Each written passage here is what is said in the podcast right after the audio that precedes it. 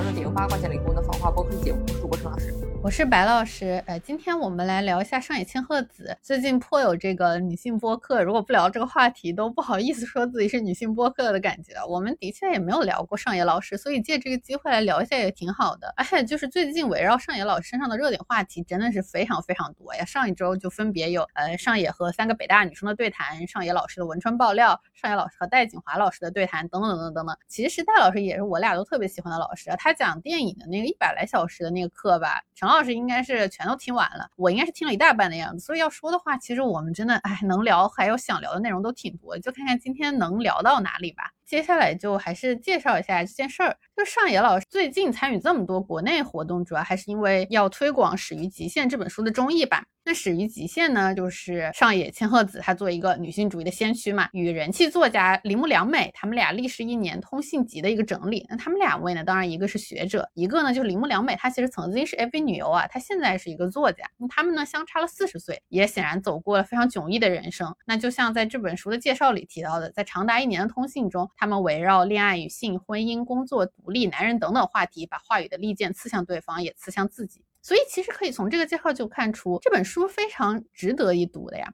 那铃木她其实曾经是一名陪酒女和 AV 女优啊，她隐退后甚至考上了东京大学的硕士，她后来成为了一名新闻记者，却因为曾经的工作经历败露以后，迫于压力而辞职了。但是呢，她之后并没有放弃啊，她其实就转型成了一个写作者。那在去年的六月呢，她的《Gifted》这本书甚至入选了一百六十七届芥川奖候选人以及她的作品名单。所以其实啊，这里我有点想吐槽的，就不管日本女性社会地位到底是多么的阴间，确实有非常多阴间的部分啊。至少可以看到，就是在主流话语圈的体系里面，女性权益它是一个可以被讨论的东西。就不管是揭穿奖啊，还是等等的，就包括之前其实有非常多讨论女性东西的题材和报道。而不是像我们现在这里，那如果不是全西西这样的婚育女性博主做代表的话，如果真的是不婚不育的人和上野老师讨论的话，肯定就一定会被屏蔽或者被审核各种限制这样子。对，就看到有人说啊，希望上野老师跟狗头萝莉做对谈，我就想说这样子对不对？还推广呢？对，那确实那是真的始于极限，那确实是始于极限。对，你就你难道还有过咱们能够会比日本好一点的这种幻觉吗？因为我确实觉得日本有非常多很烂的地方啊，就比如说那个二月十四号送巧克力的文化，就甚至包括送一厘巧克力，就是即使是你已经工作透做同事了，对吧？那咱们至少二月十四号不用被强迫的非要做巧克力送给男的吧？但是就更普遍来说，就是那种女性端茶倒水伺候局这些，就每天都在做的情感巧克力，我们也没少做嘛，对吧？OK，那还有就比如说，就是在约炮或者是类似这种时候，要非常完美的梳妆打扮一番，然后还要给男的做饭，如果不给男的做饭，还要被指责。就比如一起吃外卖，这个在日本，在很多樱花妹看来是不可以的。那那那我这个确实我也没约过，我也不懂。但是咱们也看过不少的那种什么约了一次炮，然后就爱上了对方，然后要上赶着跟人家谈恋爱，或者以为就以为自己在跟人家谈恋爱的这样的女性，其实是大有人在的。那谈恋爱的时候给人家炖汤做饭，对不对？那不就是基本操作？OK，行吧，就是你说的都很有道理。总之，总之拉回这个话，就是当然，《始于极限》确实是一本应该被阅读的好书，尤其是在现在大家依然对性和性工作者有非常多迷思和偏见的时候。就像你刚刚说的“狗头萝莉”这件事情，其实它也是对吧？也是大家深受其害。对，尤其是就我看到有很多说法说，日本的风俗业它合法了，所以女性是更容易走向一条什么所谓堕落的道路啊之类的。但是，就首先按恩格斯的话，婚姻就是一个长期卖淫，甚至来说，作为一个打包价，它搞不好还更便宜。你乱实心的话，那凭什么长卖的就可以歧视短卖的呢？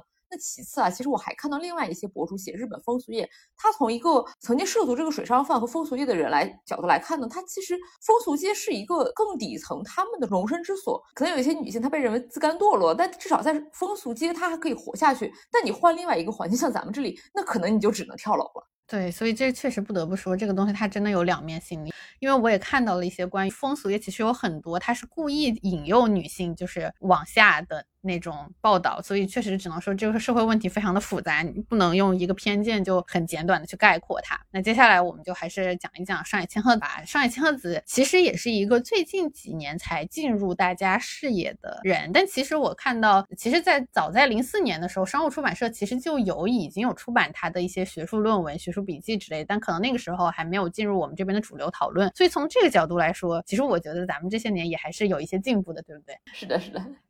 哎，他他是一一名日本的社会活动家。那他一开始是出生于富山县，然后他是在京都大学的社会学科毕业的。他其实是日本非常著名的研究女性解放理论的女性主义者。那在一九八零年代的日本学界开始崭露头角。然后他现在也是东京大学社会学的教授。那其实啊，他读书的这个京都大学就是日本的左派学者根据地，所以他后来就是从马列开始切入女性主义，包括他说他自己是马克思女性主义者的这方面的做研究，真的是非常合理的。而且呢，就是看他的成长经历的话，也会发现他确实是在京都大学第一次接触到了学生运动。那他其实那个时候呢，也是运动的积极分子啊。但是哦，即使是在斗争的这个。营垒里面，他其实也饱受了经历了对女性的这些歧视。他那个时候就有在批评学生活动家双重标准，就是非常经典的。其实我们上期也提到过一点，就是女性在这些人里面只被认为是性资源，而如果一起参与运动的女性同伴反而会被嘲弄和歧视。而且哦，就这些人在把在大学斗争中的同伴，那性开放的女性就直接蔑称为公共厕所。那这个时候，上野其实就意识到，父权制的男人和学生运动中的男人其实都在做同样的事情啊。尽管他们高喊瓦解这个帝国制度、砸烂帝国主义，虽然他们脑子里好像认为自己是革命者，但他们的身体依然是父权制的。那显然，本来运动中不应该有性别区分，对不对？但试图做得像男人一样的那些女性是会被取笑的。那上野自己本人当然也饱尝到了性别歧视的滋味，这当然导致了他的不满，也是他后来开始成为女性主义者的一个起因吧。那在他二十多岁的时候呢，就有提到一个朋友邀请他参加了一个日本妇女研究的小组。他一开始会觉得这很奇怪，本来只是很轻率的加入，认为就随便看看吧。但是呢，他加入之后就发现这些女性非常独立、聪明、大方，参与者都非常有魅力。他其实也说，就是在认识日本妇女研究会的这些女性之前，他会觉得好像与男性约会看起来是更容易的，但他其实不知道如何与女性交交际。你看这个其实也能看出来，就是日本女的被规训的和咱们其实很多相似之处，对不对？所以他也说，多亏了这些人，他知道了女性是值得信赖的生物，我也摆脱了孤独，并且他讲，他也摆脱了对女性的那些不信任。那正是在这个时候，他意识到他可以把自己作为研究对象，第一次有了自发做事的动力，就很好啊，很好的一个就是成长故事。是的，尤其是他说的那些，就是曾经对女性的不信任啊，包括不知道如何跟女性交际，这真的就是太常见，太。普遍的一种对女性的规训了，包括女性友谊不值得信赖啊，这些都是老生常谈。但是也真的就是遗毒无穷，就可以看到能够接触到一个良性的女性共同体，真的是对女性个人的成长是太重要了。是的，是的。然后再就是我从她的个人经历感觉，她真的参加了非常非常多的社会活动，呃，这些活动也很显然构成了她的成长，还有自我价值体系的一个完善。那我也不得不说，他作为一个社会学家，对不对？你不参加社运，这几乎不可能的。呃，但是在中国，他就是可能的。呃，这个怎一个惨字？哎，这个这个就不好细讲了嘛。那说回上野，他在日本在女性主义的贡献，就像他自己在跟北大三个女生讨论中也说的，他主要是提出了一个无偿劳动概念，推动了女性主义概念在日本的普及。在王静的微博里也有总结啊，说。上野在《父权体制与资本主义》这本书里边指出了传统马克思主义的阶级中心论对女性受压迫问题的遮蔽。就像刚刚你说的，就是那些参与革命的男性其实还是一个父权制的。那这个父权制和资本制两个辩证关系的变量，分别会作用在家庭，也就是这个私人领域和这个市场，也就是公共领域上。对女性就会造成性别和阶级的双重压迫，而同时呢，他也通过这个主妇研究引入了无偿劳动概念，使得家庭领域的照料、家务是等等一系列女性一直以来承担的劳动变得被人们意识到了，变得可见了。那在近期呢，他也由于他自己这个年纪也大了，他他也开始关注这个老年人的照料的这些事情，所以上野他其实一直是有不断进步，也根据他自身的个人体验有在去不断推进自己的研究的。对，然后也另一个就是。他也还有就是一直在表达对民族国家的批判呢。他这一点也是从女性主义的角度出发的，因为实际上民族国家实际上也与资本制一样，都是公共领域的一部分嘛，对吧？那日本呢，当然就是一个非常经典的曾经深受军国主义害的民族国家，那他对女性的压迫也是非常具有父权色彩的，而且他其实也做了很多关于慰安妇相关的议题，他批判日本的军国主义，而且都是采取一些实际行动的，而且他自己也说，他就是觉得女性主义就是超越国境的。对，所以上野就是从他的背景到他的论著，其实都是 可以看到，就是真的非常左，对，铁铁的左派，就是。对，这绝对是铁左派。但是特别有意思的是，在上野和戴锦华的讨论之后，居然我看到很多人说戴锦华太红太左了，反而好像因为上野他从一个资本主义的日本来，他就天然豁免了一些什么。奇怪的罪名似的，这其实也非常有意思。要知道，在他们两个的讨论之中，上野反而是那个对新自由主义更加深恶痛绝，他甚至还批评戴锦华：“你这还是有一些软弱性的这个这个角色啊，这个形象啊。”哦，这可能也跟日式的表达会不会有关？因为当时不是上野千鹤子和全息的那个讨论里有后来被大家论及到的一点，就是哎，他对全息的态度，一些人说是很包容，另一些说这根本就是在阴阳怪气，你们都听不出来吗？哎，所以这个我们接下来就来聊一聊全息这。这个事情吧啊，说实话，这个事件真的已经有非常非常多的人讨论了。我们这种一周做一次的播客，确实很容易错过热点啊，对吧？那具体情况，我觉得我们也不用再赘述，就很多人已经讲过了。我们就直接进入这个和三个北大女学谈的讨论部分吧。嗯，对，说真的，就是我在这个事件发生之后啊，我还是秉持一个，就既然我们要批判，不是说我们要评价一个东西，总要自己去亲眼看一看这样的一个心态，所以我也去看了全西西的几期节目。那我最大的感受是。就他其实真的没有很多他的批评者，很多没有上下文的那种截图说的那么烂。就是全西西他到他的节目都是承受了很多很多的误读的。当然我也得承认，就这些误读跟他自己为了热度、为了营销搞那种标题党手段肯定是脱不了关系的。但是我又很想说，就是标题党这个事儿，难道就那么不可理解、不可饶恕吗？就。不标题党确实没有热度啊，甚至上野自己也是，他很早的时候一开始写的那个就叫《性感女孩大研究》，也有这个用标题党来吸引眼球嘛。在标题下面真正重要的是他们想讲的内容，那内容来说，全息的内容其实跟一些他的反驳者想说的话是非常一致的。那比如有举个例子啊，就是。他有一期叫《十六年友谊》，我希望你过得好，但不要比我好太多。哇，这个题目一听好像就有点那种刺儿刺儿的感觉。然后他那个封面上的大字是什么呢？是我们也曾互相嫉妒，而且这个“嫉妒”两个字还标红突出。那这个给人的感觉是什么？第一反应就是哇，这个节目它是不是又在加强那种女性友谊的污名化问题啊？包括女性之间的嫉妒啊、塑料姐妹花啊啥的，这就确实给人一个挺负面的一个感受啊。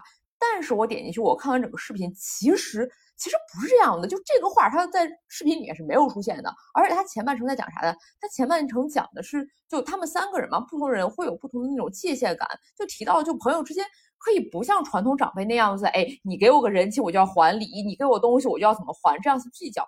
而是可以更自在的，就很随心的相处，那可以彼此理解之间的大家对界限的不同认知，甚至也提到了他们从那个相对内向的朋友身上学到的是什么呢？是我可以不太 care 一些 networking，一样可以做自己，一样过得可以很舒适。而后半程关于嫉妒的部分呢，他们其实是非常真诚的去讲朋友之间，尤其他们最早是三个室友嘛，那确实就是会有一瞬间就。就会不自觉的去比较嘛，大家都是受到这个应试教育的荼毒啊，那肯定有一些时候，比如说，哎，你出国了，我没有出国，或者你你的事业，我的事业，这样子会有一瞬间的比较之心，但是这个瞬间的起义并不会阻碍他们之间还是真心实意的希望对方过得好，能够为对方的成功而发自内心的感到开心，所以这个就很真实也很正面啊。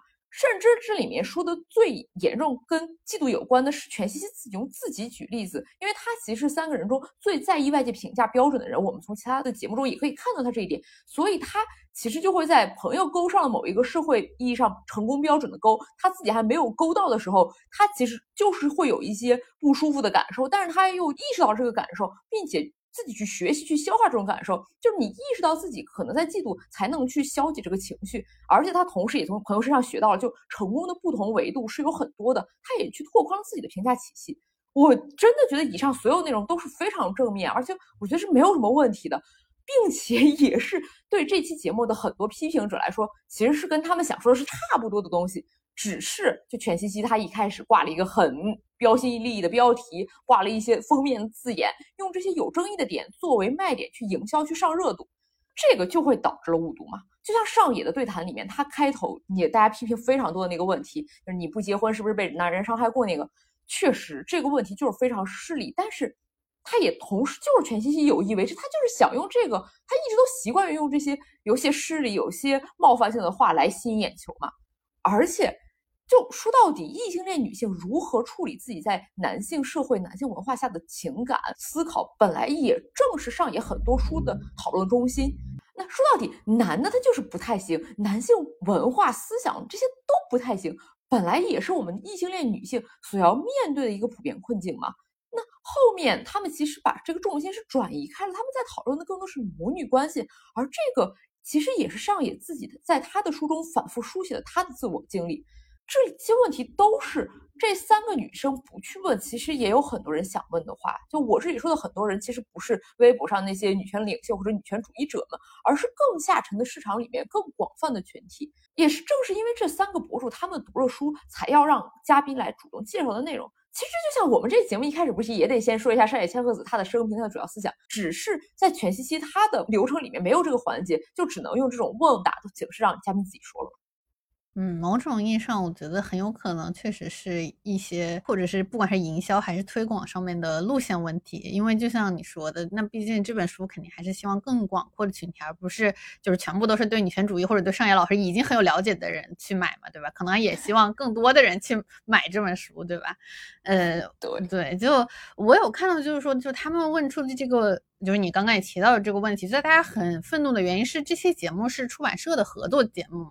然后书里面其实上野老师就已经讲了这些，就可以说回答这个问题嘛，就是一些女性主义发展啊什么的这些，其实人家都讲了。但是问出的问题，这种如果你对个人经历的询问本身可能还可以算合理，但是如果你上来就直接把女性主义和伤害，就是说伤害是来自男性的家庭这样直接联系捆绑起来，它就是很冒犯，同时具有冲击力的。另外就是伤害这件事本身可能也和社会对于弱势群体的不容纳、不接受有关联。就这个问题本身确实是比较 offensive，那他就是选择的时候他。可能还是需要再商榷一下。对，就我觉得这特别明显，就是这一次他习惯路径的那个标题党的路线，就是吸错精了嘛。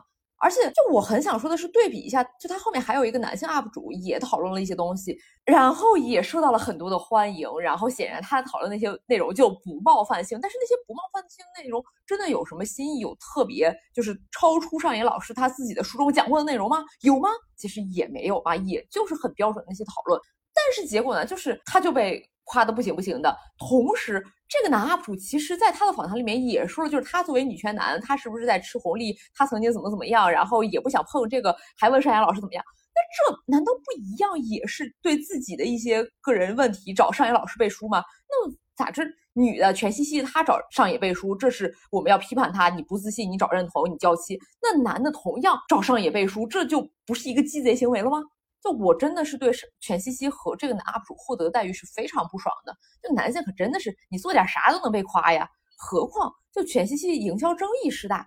但是他热搜也确实很红，有热度了嘛？也确实从事实上就让更多人关注到了这个事情。本来那些不会看上瘾的人里面，他可能看到了这个热搜，那一千个人里面有一个半个的因这个事件而看了上野千鹤子的书，我觉得这就挺值得了。这个推广这就有成功了，这广告就卖出去了嘛？那全西西在事实上就为上瘾的推广做出了贡献嘛？我觉得我听完你说了以后，我对他又原谅了一些。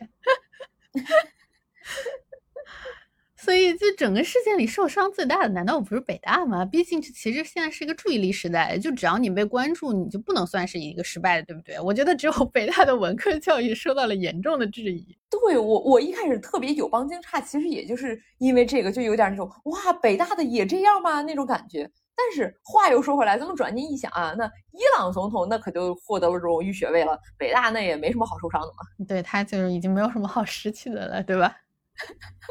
对，但其实就像我们前面也聊到的啊，那京都大学啊，它在上野的成长历史里，它就是非常重要的。而且哦，京都大学本身就是一个在这方面拥有悠久历史，而且一直延续到现在的地方。直到前几年，就警察还在对京都大学宿舍搞搜查，因为怀疑那个学生宿舍被用作极左革命活动人士的基地。那京都大学 在运动和性别平等上研究先锋性，甚至是就是哪怕是东大也没有办法比的，他就完全承担了一个高等学府在这方面的社会责任，所以他会出像上野千鹤子这样的人，就是真的也是就非常 make sense 的一件事情。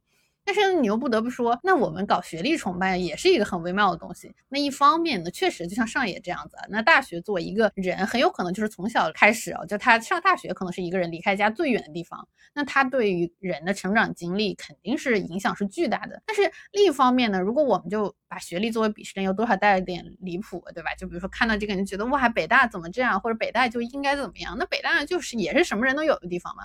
那没有考上顶尖学府，很多时候就只是教育资源的问题，而不是一个人本身有什么问题，对吧？这个只能说有机会我们再单独开一期聊一聊。是的，就我们这个教育情况，其实也是值得太多太多讨论了。而且说到北大，什么人都有，对吧？那之前那个对不对，割输卵管的那不也北大吗？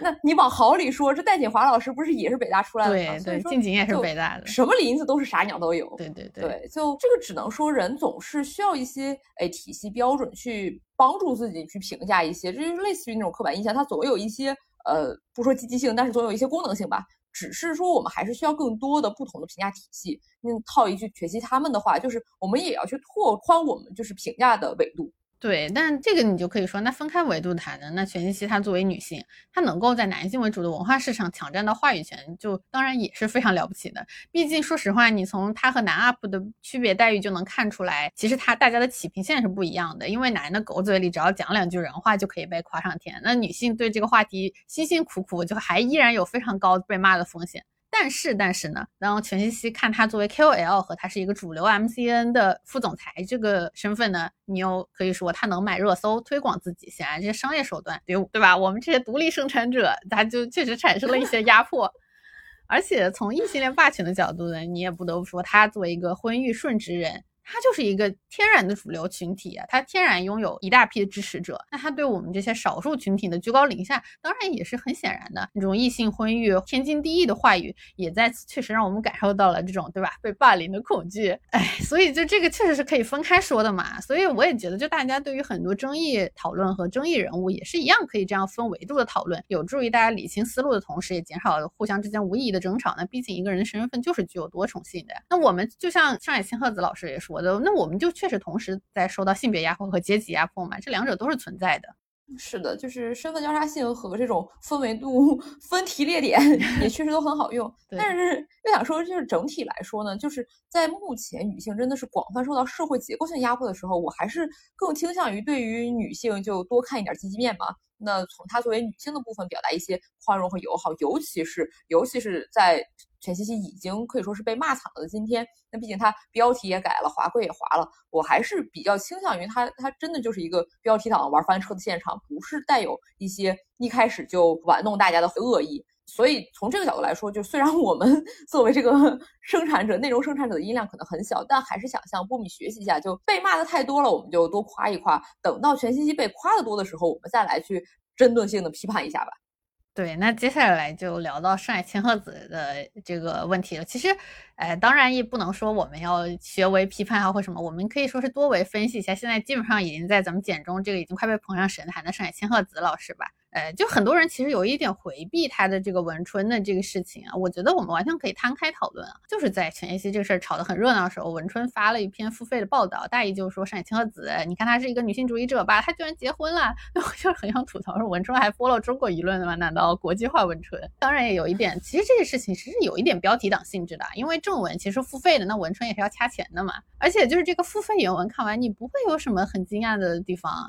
其实甚至我觉得对文春对上野老师的评书挺好的，很多咱简中人都不一定清楚的事情，文春写的可好了，所以我真的觉得这完全是个一个可以摊开聊的话题啊。文春也提到了，就上野其实曾经批评过安倍政府，甚至去年他还呼吁人们签名反对前首相。安倍晋三的国葬，而且把签名递交给了内阁办公室，而且也提到了他在东京大学入学仪式上那个特别著名的祝贺词。宇文春是这么写的：说上野身着方帽和长袍正装出现在舞台上。他提到前一年东京医科大学医学部揭发入学考试舞弊事件，阻止百分之二十以上女性进入东京大学的百分之二十阻碍，以及东京大学学生强奸女大学生事件。在一个看起来充满阳光的场合，他敢于指出性别歧视其实在哪里都存在。那上野对性别平等和一个人的看法从头到尾都是一致的。哦，你看这文春写的可好了，对不对？这个开头的前提前摇的介绍写的挺好的呀，对比咱们写的好。然后，然后后面就讲到就是怎么说他结婚呢，其实本质就是小作文。这个核心证据就是说，上野他继承了色川教授的房子，那文春他是咨询了律师事务所的意见，他推测这两位其实曾经入籍过，其实也就是。结婚过，就是说曾经上过一个户口本儿，因为这个房子在色川去世以后归上野所有。那根据日本的法律，可能是入籍是相对更容易或者是更轻易的事情，所以文春推测两个人曾经结过婚。呃，OK，那这个色川是谁呢？他其实是一个已婚的，比上野大二十三岁的，他也同样是东京大学的教授和学者。那他的妻子呢，其实是在一七年的时候去世的。那妻子去世以后呢，上野还照顾了他去世前的四年。对，四年以后就是色川自己也去世了。然后呢，上野和色川两个人，他二十多年前他们一起在八月山建了房子。那色川其实是出了三分之二的部分，那上野自己是三分之一。然后建好以后呢，色川就卖掉了东京的房子，并且把他妻子对他有一位妻子，妻子一直居住的八王子的房子转到了妻子的名下，然后他自己就搬到了和上野一起合资的这个八月山的别墅。那上野其实根据这个别墅的邻居所说，就是他其实经常过来，周围人说长的时间，其实曾经住过一个月左右。然后在色川妻子一七去世，色川二一年去世以后，去世前上野照顾了他三年半嘛。其实你也可以说就是在做一些老人照顾的工作。为此你刚刚其实也提过，这个就是上野自己现在研究课题的一个分支。那去年五月出版的色川的悼念书里面，上野是这样写的：他晚年与色川一起度过的时间是很幸运的。对于没有组建家庭的自己来说，色川给他留下了深刻的感受。对，就我觉得这个上野老师这个话说的还是很光明正大，而且还挺留有余地的。但是我就很想说，就指责全西西是娇气的，不知道看到上野老师的这段不伦恋经历会作何表示啊？那其实上野对这个东西他并没有回避过啊，正如他也不避讳给色川的悼念书写评述一样。就上野自己在书里面自述就有提到，就是因为法律认定妻子的所有权遭到了侵犯，男人倒霉就倒霉在有一个会起诉的妻子，可是他不能离婚，因为他离不开妻子。那我不一样，我是单身，而且从不区别对待已婚者、未婚者，我是有一定经验的。其中部分对象有一定名气，我还专门准备了一句话来应付万一被周刊杂志曝光的问题。这是另一方的问题，不是我的问题。用英语说就是。It's none of my business. It's his business. 厉害吧？虽然一次都没有用到过。你看，其实他就用这种就是半开玩笑的语气，其实已经讲了这些事情。他是不会区分他对象的已婚未婚者的。所以，甚至对于周刊杂志曝光，其实他也早就已经说过了，对吧？但是呢，我其实要说的是哦，其实他和色川两位认识的时候，男方已经是一位七十多岁的老头了。这个时候，上野自己本人五十多岁。当然，当然啊，就是我的这个话语，我的这个语气，就涉及到另一个我们到底有没有重视和正视老年人性欲和老年人情感的问题。但是我确实感觉这个年龄摆出来，应该就跟大家一开始对于这个不伦恋的预设是不一样的吧？所以还是有必要说明一下。然后大家当然可以继续保有自己的观点啊。也就是我只是说，假如假如他们俩之间并没有性的存在，那这位四川教授的性别的区别对上野来说是啥呢？就因为很显然，就是因为一些建构啊，如果发生在同性之间，那他们俩这种关系就会被说是朋友；发生在异性之间，可能就变成了浪漫关系啦、柏拉图啦、不伦恋啦，等等等等等等。那你说，那上野有没有和异性成为朋友，并且产生一些金钱关系的自由呢？我其实觉得是可以的呢。难道这个也不可以吗？对，而且就就像你这样性转的话，如果上野性转一下，上野是个男性的话，那色川他在外面和男性朋友花大量的时间，他不履行家庭义务，并且跟自己的男性朋友产生大量的金钱往来，这好像就特别正常，特别 normal 了，甚至说。这他都不是说借钱借到自己破产，这这这都这只是合资买房，这听起来太正常了，这还是一个有理智的投资吗？这真的是千万男性正在做的事情，就真的从中可以一瞥到我们现在的这个异性恋文化真的是已经被扭曲和异化到了什么样的程度了。对，就文春其实呃也很拼啊。文春做了很多就是外围工作，他也采访到了他的儿子，就四川的儿子。那儿子呢是表示，我不认为这个是不伦呀，因为他们俩有非常共同的东西。我我觉得指的就是共同语言这部分。那当然，他也同时提到了他的父亲四川从小就在世界范围内行走，他不是一个待在家里安于家事的人，基本上他就是一个行走在外面的人。他就这样建立了自己的成就，我也为此感到非常的骄傲。哇，这个话一听，我对四川的预期和评价再次降低。就这真的是太难保价值观了，但是但是话又说回来，就是难保什么样？其实上野老师他是门儿清的，就他在那个《近代家庭的形成和终结》这本书里面，他分析过很多女性，就是很多传统家庭、非传统家庭的例子，里面有一个是呃，一个女性 J，她的例子是这个 J，她是一个公司职员，然后跟一个有夫之妇相识，并且生下两个孩子。然后这个男呢就觉得这个 J 你自己也有工作，然后你可以生娃养娃，那就不关我啥事儿嘛，我就给你一点那个孩儿的抚养费，就完全没有去照料小孩的意思。那 J 他就只能把小孩送去那种全托的幼儿园，自己全职工作。她是因为自己本来就很抗拒婚姻制度，所以她也不想去跟男方结婚，而是觉得自己跟男方现在的关系就已经是一种就事实上家庭伴侣嘛。她唯一感到不满的是这个男的不帮忙育儿，但事实上啊，在那个男的看来，他的家庭就还是他那个结了婚的家庭嘛。而且他对于他那个正派家庭里的小孩，他其实也没有花多少功夫去养。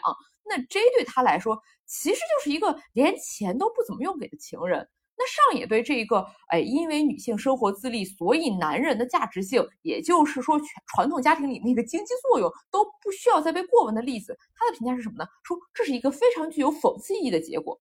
但是你说，就他跟那个 七十岁色川这个老头的关系里面，其实微妙的也有一点相似啊，就他也是进行了大量的老年临终看护服务嘛。那这个就只能说，我觉得上野和四川两位教授的年龄摆在这里。那 J，你刚刚提到的 J，他还生育了小孩，显然我觉得在上野的定义里，应该和他自己是不一样的。但这里确实有一些值得讨论的东西，因为其实上野自己的观点是呢，他认为婚姻的问题是在家务方面，就比如像日本传统女性要承担家里所有杂事的负担，也失去了所有的空闲时间。至于照顾者的角色方面，那日本女性甚至不只得照顾自己的父母双亲，也要照顾婆家双亲，甚至还要抚养小孩。而丈夫呢，因为大部分日本公司要要求长时，时间的工作，他的观察是别指望另一半会帮忙什么。那上野对这个东西采取的措施就是，我根本就不进入这个不公平的婚姻。当然呢，其实你刚刚提到 J 的操作方法也是，但是你看，你看这个里面就是存在一个问题，就是他让我微妙的感觉，好像大家把成本其实并没有转嫁给男性，而是转嫁给了另一个女性，就是转嫁给了妻子。因为显然在这两个案例里面啊，男的。不会有任何损害，就像你刚刚提到那个案例里面，J 的那位男方估计还觉得自己挺爽的，对吧？那承受痛苦的、干活的、被嫌弃的，都是那位妻子而已啊。所以其实我对这个解决方法是感到一定的困惑的，我也对异性恋本身感到困惑。就对不进入婚姻的女性来说，这个答案或者说这个解决办法，我其实觉得当然是还不错的啦。但是你看文春的报道里面，也只报道了色川，也只报道了上野，那好像这个妻子是不存在的。那上野自己的叙述里也只说了这是男的的 business，但为啥这只是男的 business 呢？你看这样一个随意结婚、处理不好和妻子关系的男人，这个男的他其实完全可以不结婚的，对不对？他又吃了婚姻的红利，然后又可以在外面又保有红颜知己，凭什么他可以既要又要呢？舆论真的会骂这位男性吗？反正我觉得日本舆论不会，我感觉中国的舆论好像也不怎么会。所以行为上呢，这种行为你就微妙的助长了男性在婚姻系统里面吃红利。你看他既要又要，还不用付出代价，比如这位色川教授。对不对？原配照顾完了，他去世了，还有上野继续接力照顾，他也没有受到任何的审判。审判也是审判女性，对吧？上野千鹤子现在也被审判。哇，这个做男做男的，属实是爽死了，好吧？对，就显然我觉得上野他可能认为男人应得的惩罚，大概应该是老婆去选择离婚分家产，而不是说他作为一个单纯的这个男女关系来去拒绝。但是，嗯，对吧？就还是略微有点问题。就微妙吧，就很微妙，因为这个怎么说呢？就是男的，呃，显然就是一点亏没吃。上野其实你要说的话，他也还行，对不对？那这个原配妻子肯定是吃亏了，这个就微妙的不太公平。而且甚至，呃，你如果衍生的话，这个也有一点教育水平、话语权阶级上面的。毕竟日本妻子如果真的去你刚刚说的去告、去离婚、分家产，可能这个才是大新闻啊。他其实很多时候是彻头彻尾的弱者。而上野呢，他其实作为公共学者，包括四川，其实也是有名的学者。那他们呢，其实是比单纯的个体。一本应该承担更多责任的，而且比起四川的妻子，你也不得不说，他也微妙享受他在书里所批判的阶级带来的好处。比如，如果他并不是家境很好的话，他那个时候就根本就没有办法上大学，就是接受非常好良好的教育，对不对？是的，所以这就是这个身份多重性的点嘛。就我觉得，我还是觉得，就是上野他能够为自己找到一个可行的出路已经很好了。那毕竟他作为一个异性恋女性，他能给出一个更好的最优解吗？我觉得这是难以想象啊！而且毕竟上野他同时其实也在搞事业，他在更大的公共范围上也在给自己或者说给女性群体增加蛋糕。包括你提到的他在东大的那个开学典礼上讲话，当然虽然他说归说，那东大还是很稳定的维持着女生入学率很低的这个状态。但总之，我觉得上野，我觉得确实，呃，你说微妙也可以说微妙，但是没有办法再苛求更多了。是的，我也觉得他其实已经做的很多了。如果那个东大入学率还是这么低，只能说明就是像上野这样的女性太少了，而不是你要去苛责她，你怎么没有做到更多？所以当然就是掌握话语权，这个肯定是对的方向。但是呢，你也不得不说，现在的情况下，就很多人很多女性确实是结婚。很有可能能够给他们带来更优解，因为东亚这个糟烂的环境，独立女性的生存空间就是很小，就是没有得到公平的对待。但如果就真的像这样，那大家都找自己利益最大化的那个选择，那就是在为现在这个父权体系添砖加瓦，对吧？当然，我我不是说我能批判什么。我也不知道更优解是什么，对吧？上野这样的程度，他也只能做到这个程度啊。毕竟他是异性恋，我们早就知道了，所以我也没有要怪他或审判他的意思。我只是对这个异性恋和异性恋体系感到更深的绝望。因为你说，嗯，你觉得他和澳门赌王娶几房太太的本质区别是什么？三太四太不是也各自继承了遗产，他们都很满意，而且他们都要负责照顾赌王，大家都做了自己满意的选择。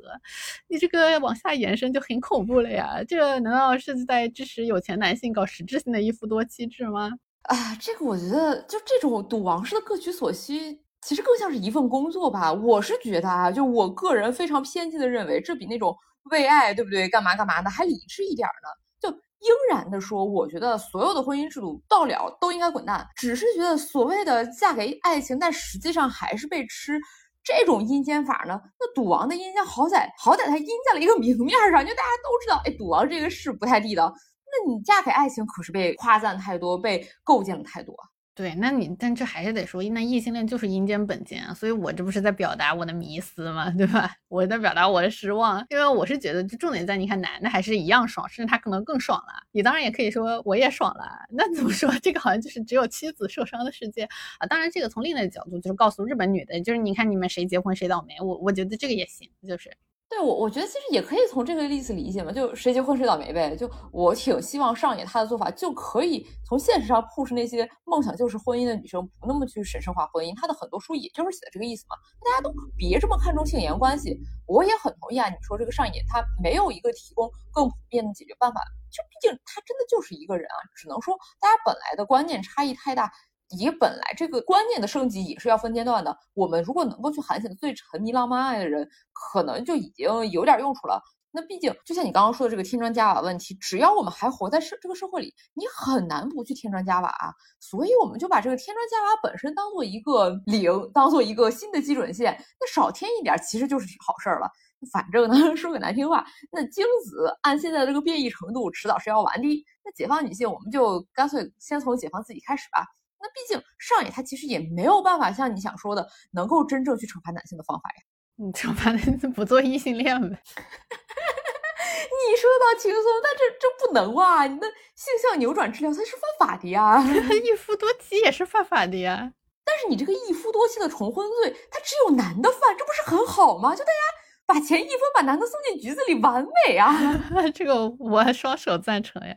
就我我的 point 是我真的就就我就够够的了，我就不想管男的怎么样了。就如果我们还把重心放在男人如何如何，我们要怎么惩罚他们、改变他们、不给他们好果子吃，其实很容易又变成我们去把女人自己框死了。那我们看一下现实世界，就真的所有的制度体系、文化都在利好男性、利好主流群体的时候，都在对单身女性进行惩罚的时候，那这已经是 baseline 了。那你只要活着，只要你喘气儿，其实都在这个 baseline 的框架里面。那要这样的人去反抗、对抗整个世界，不然你就是有罪，不然你就是不够女权，那结果其实就是狗带嘛。那所以我觉得，不如我们调低期望，调低我们的 baseline，普遍现实我们就接受它，这就是我们生活在此刻的人的历史局限性嘛。但凡我们能做点比这个普遍的狗屎现实好一点的事，那我们就很好很了不起了。那如果我们说你这也不对，那也不行。结果就是那种笼子里的狗，你知道吗？就它行为学实验，你如果往左走你也电，往右走你也电，最后这个狗就哪儿也不走了，它不动了，它就抑郁了。那你就挨电电吧。那这肯定不是我们想达到的最终结果。从不管是教育学还是管理学来说，正向的激励都是更有利于发挥人的主观能动性点吗。嗯，但是我也看到，就是说这样放过女性自救就不利于打倒男权嘛，对吧？就像一个经典比喻啊，就我也是在微博转发里看到的，就是说打鬼子难道还要绕过伪军吗？那问题是我们现在真的是在打鬼子吗？就我们现在是一个日本侵略战争这样子，男权半边天，女权半边天，男权入侵女权的状态吗？好像不是哎，我们明明站的是一个，是不是已经纳粹德国了？你说你在纳粹德国说，哎，现在抓德奸了，这不是搞笑吗？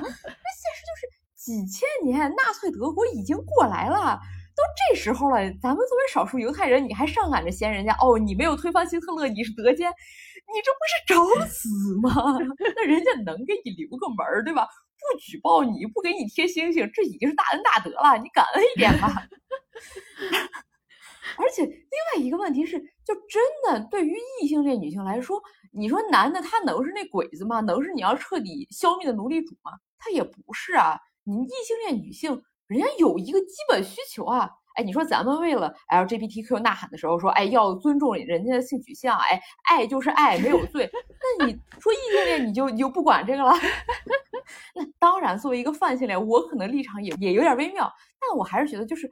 对待异性恋，他对男性的这个需求问题，那我们就就要不就跟男的学一学嘛，就把男性把对方当成一个道具就好了嘛，你踢开或者利用一下无所谓嘛。你说多少异性恋男性他对待女伴儿，那不是完全不 care 对方到底怎么感觉？那那我们对不对？学习一下，在目前阶段也不是一个坏事，至少我们可以把这个出发点和重心都落回女性自身的需求上去。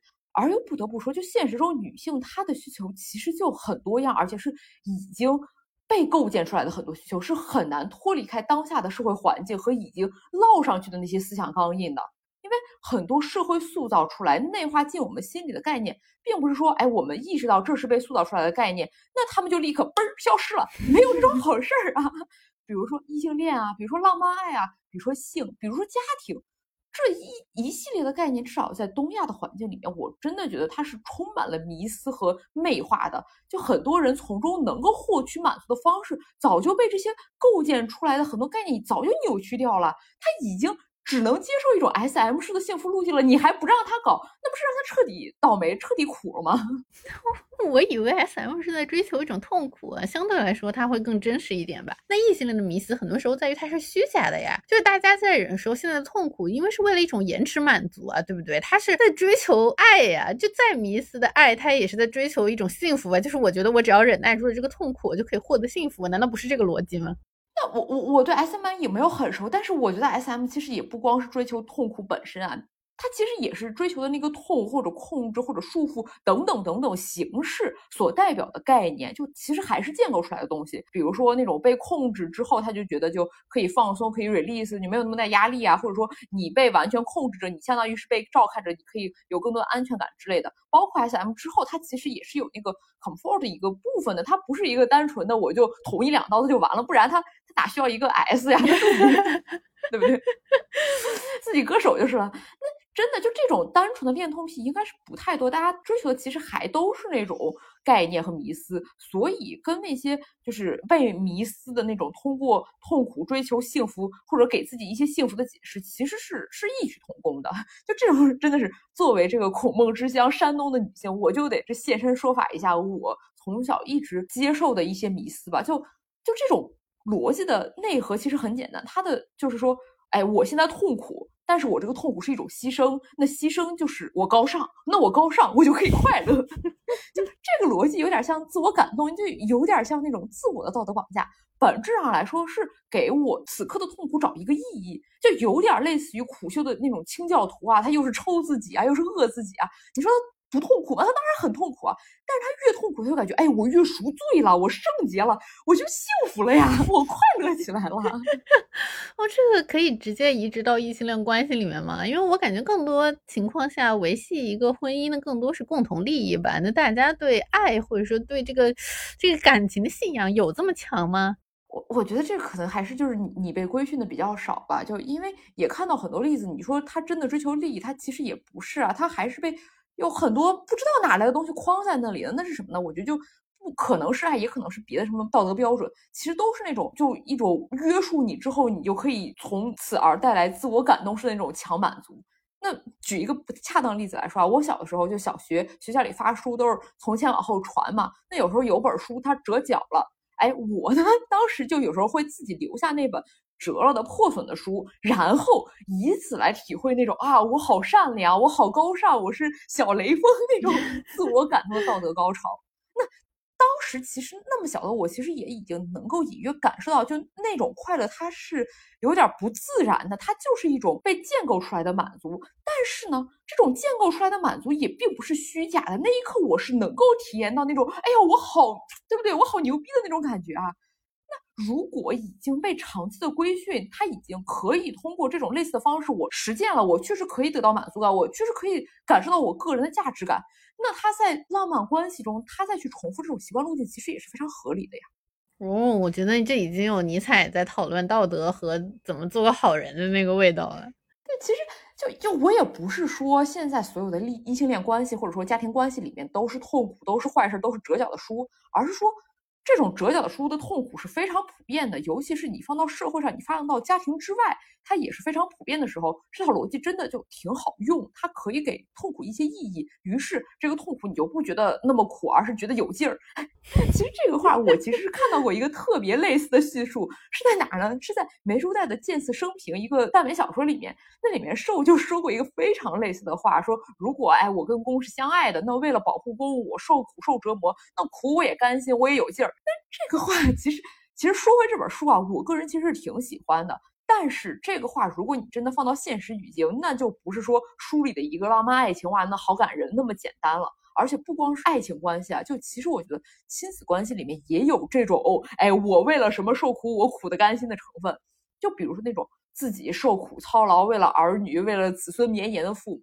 比如说全西西在她跟她婆婆的一个对谈里面。她婆婆的说法就是，就子孙代代传，那就是她的人生意义啊。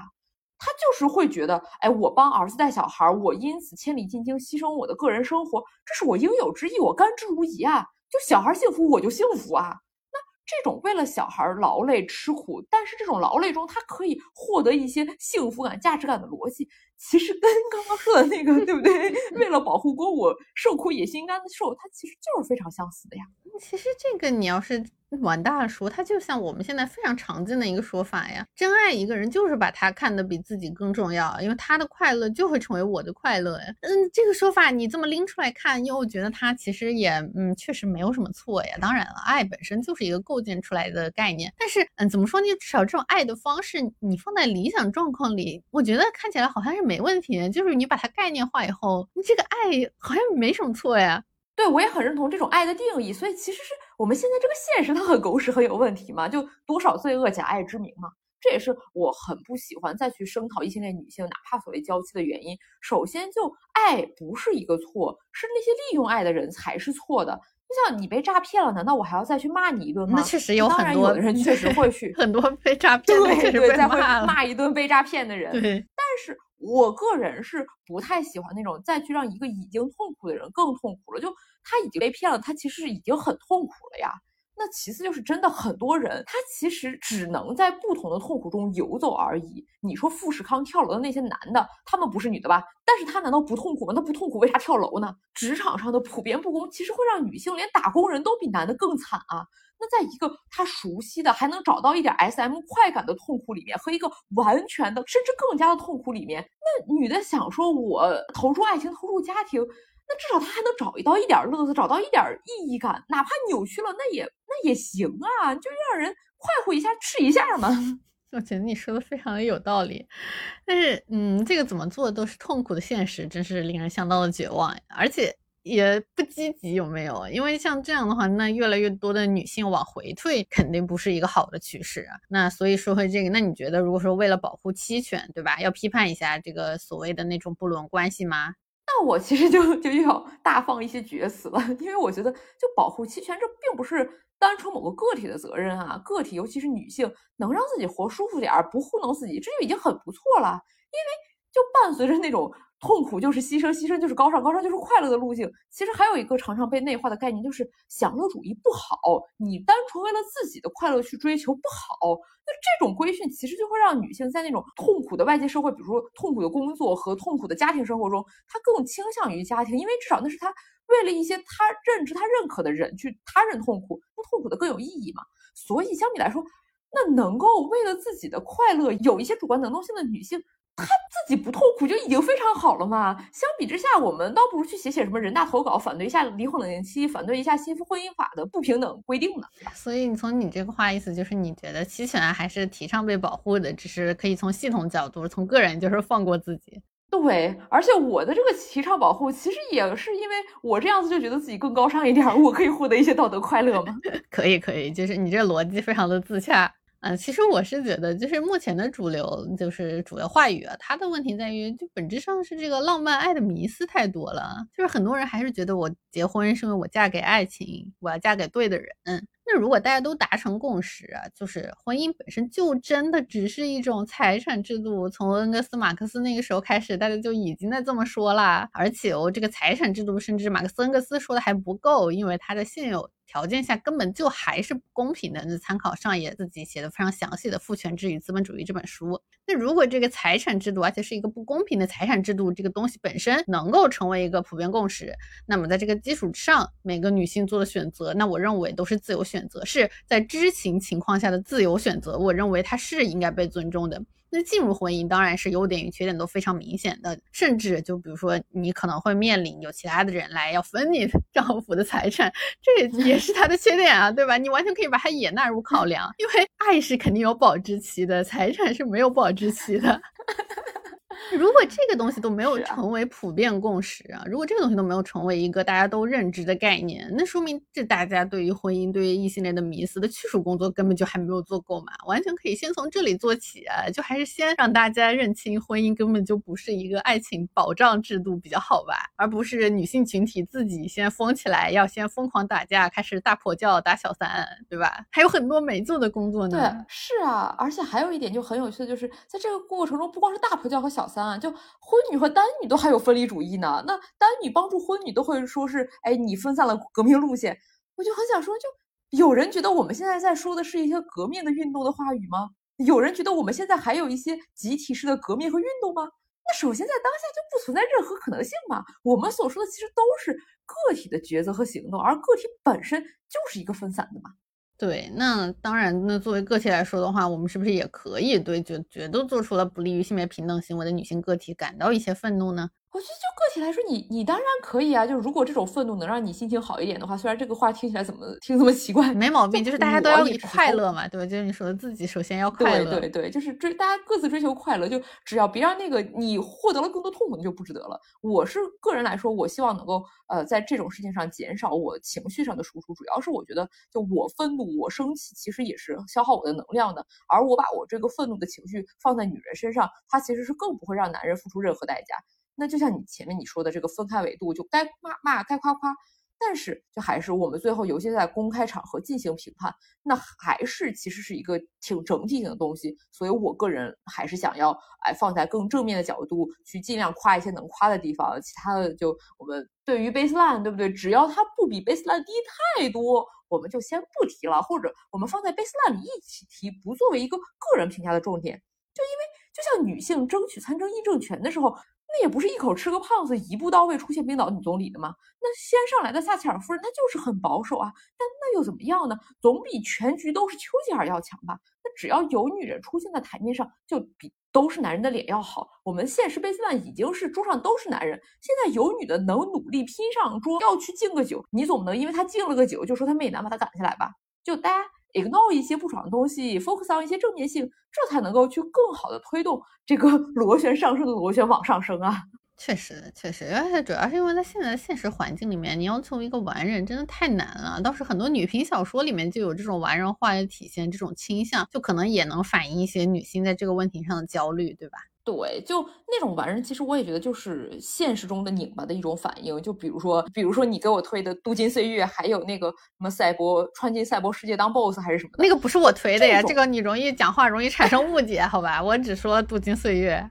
好好好，但是不管怎么样，就它代表了两种不同的完人女主角嘛。一种是就是完人，特别就女性的完人；一种是想要进入男性赛道的完人。但他们都很完人，就就就让我都觉得不太吃，因为就。两脚离地儿了，你都不沾地气儿了呀。对，就是我是觉得赛博那种又要女主有男性价值那种不惜一切获取权力量，又又非得给她编剧开关，就是避开她的道德不正义，让她不脏手。干好事儿，甚至给他一个利己主义的动机之后，又说这个动机是逻辑导向，可以共赢结局的，是可以达到 happy ending 的，是可以拯救世界的，这个就真的挺扯的呀。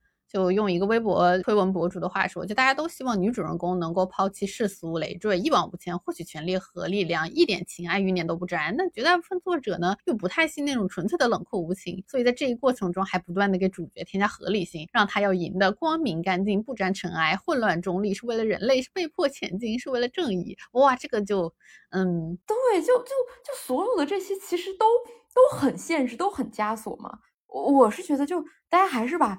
对世界的贝斯兰放低，对人的贝斯兰也放低嘛？那人说到底就是就是个动物嘛，对吧？你一个动物做了一点好事，那就是一个很好很了不起的动物了。那你做了一些动物的事情，那也是很正常的一个动物嘛。那那你真的要它不是动物，脱离动物性的话，那就不是人，那是 ChatGPT 了呀。呃，我只能说我对这个现实感到一丝丝的绝望哈。哎呀，这这这有啥好绝望的？咱们都是动物，有动物性多正常啊。那能做出一些反动物性的厉害的事情，那才是真的很了不起，很 amazing，能让人感到非常感动的事情啊！就学习一下特德·江的精神啊，就不要绝望，我就为了人类这种动物非常感动的。哇，当然你说的都非常好听，但是本质上这都是正确的废话呀，它并不利于解决我们现实遇到的困境，对不对？但是它可以让自己更快乐，对，确实还是那个那个 就可以快乐。对对，就首先能让我快乐，这已经是很有意义了。那再又说，就就啥话现在说不是废话呢？就就你希望说出现什么，那确实也不可能再有啊。但是我还是觉得交流本身，话语本身，它其实就是意义了。没有话是真的废话，话语都是有力量的，哪怕很小，只要被听到，就是有力量的话。哪怕是那种废话一点的那种正确的话，其实也是有助于能够让更多人加入，或者说至少听到这些讨论，能让这些讨论被传播出去的。因为唯一真正的没有力量的话，就是那些连说都没有办法说出口、没有办法被听到的话。可以。那我们在这期里面其实也聊了很多，就是这个异性恋话语体系是如何被扭曲的内容啊。确实，在聊的过程中，我们也感受到了那异性恋在现实里面临的很多困境，包括被异化的东西。那我们对异性恋朋友当然是抱有非常深刻的爱和宽容和理解的。这个呢，就是希望异性的朋友对我们新少数群体也有一样的态度，对吧？让我们彼此关爱，love and peace。就呃，聊到这里就发现，就确实也没有篇幅再去聊上野老师和戴锦华老师的对谈了。我们下。次有空就接着聊这个话题，这个里面真的也有非常多内容可以讲。那么这期节目暂时就先到这里啦，大家再见，大家再见。